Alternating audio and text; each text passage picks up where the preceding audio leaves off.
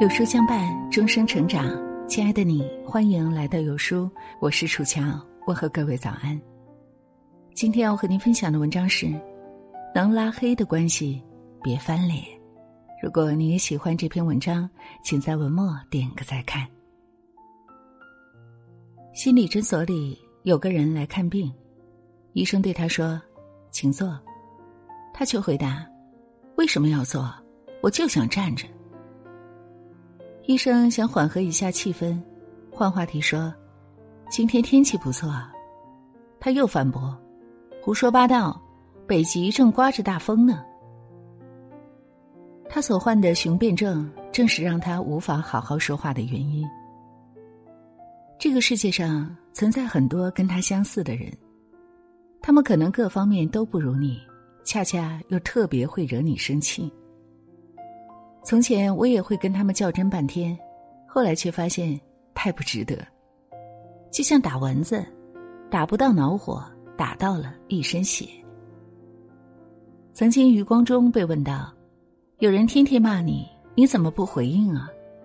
他回答：“天天骂我，说明他生活不能没有我；我不搭理，证明我的生活可以没有他。”原来，真正强大的人。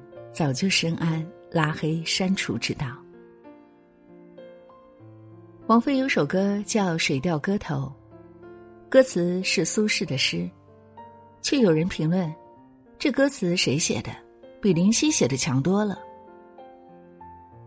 《红楼梦》的片尾曲词是曹雪芹写的，也有人听了说，现代感太强，词作者多补习几年语文吧。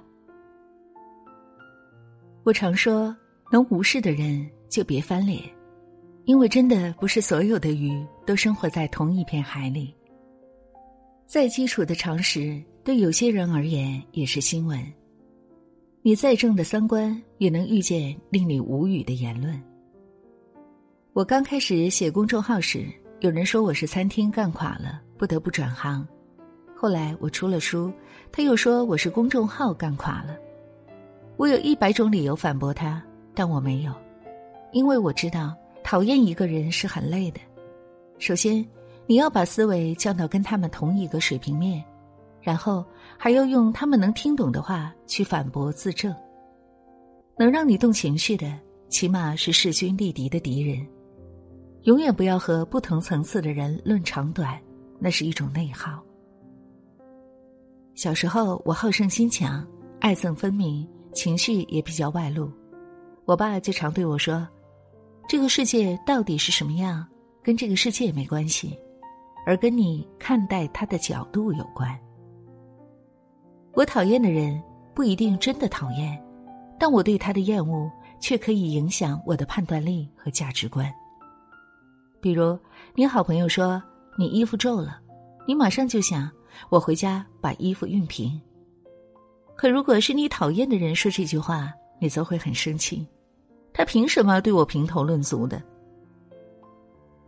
真正的内心强大是，要么能在你讨厌的人身上进步，要么第一时间发现他的浅薄和无知，然后远离。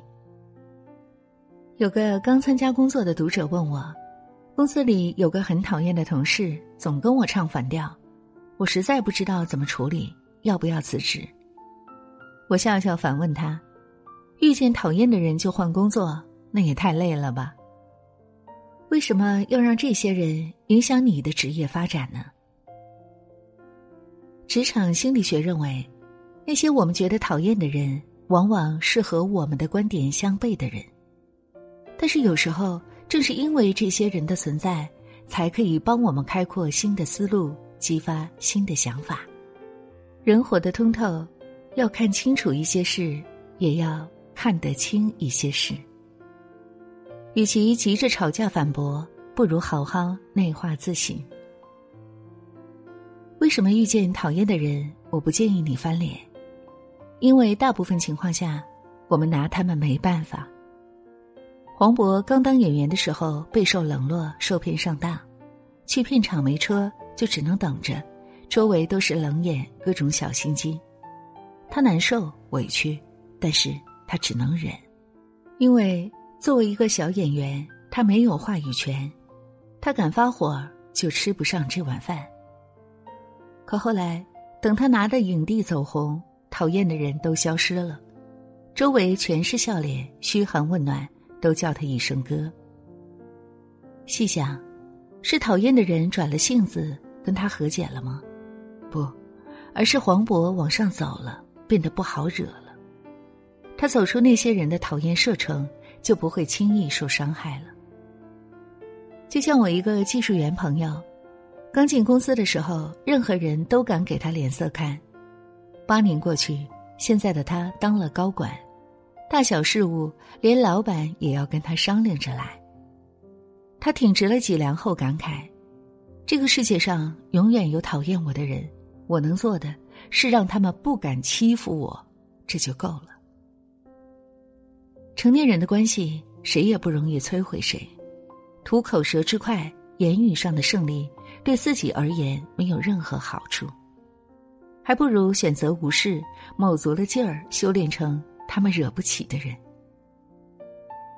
点个再看，提醒自己，人类的悲欢并不相通，拉黑那些吵闹的人。你的人生会更亲近。